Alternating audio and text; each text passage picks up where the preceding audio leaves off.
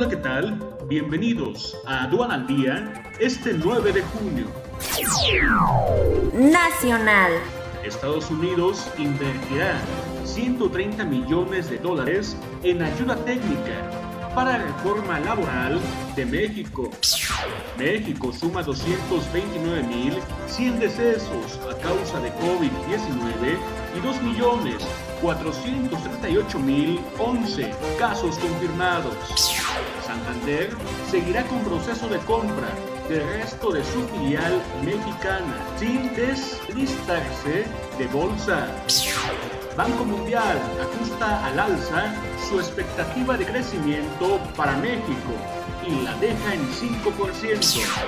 Videgaray impugnará resolución de la Secretaría de la Función Pública. Internacional.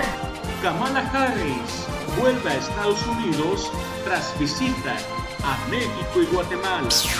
Quédate en casa y actualízate con más de 100 horas de alta capacitación en el Diplomado Especializado en Defensa Aduanera. Conoce el temario completo e inscríbete ya en Sencomex. Aduana al día.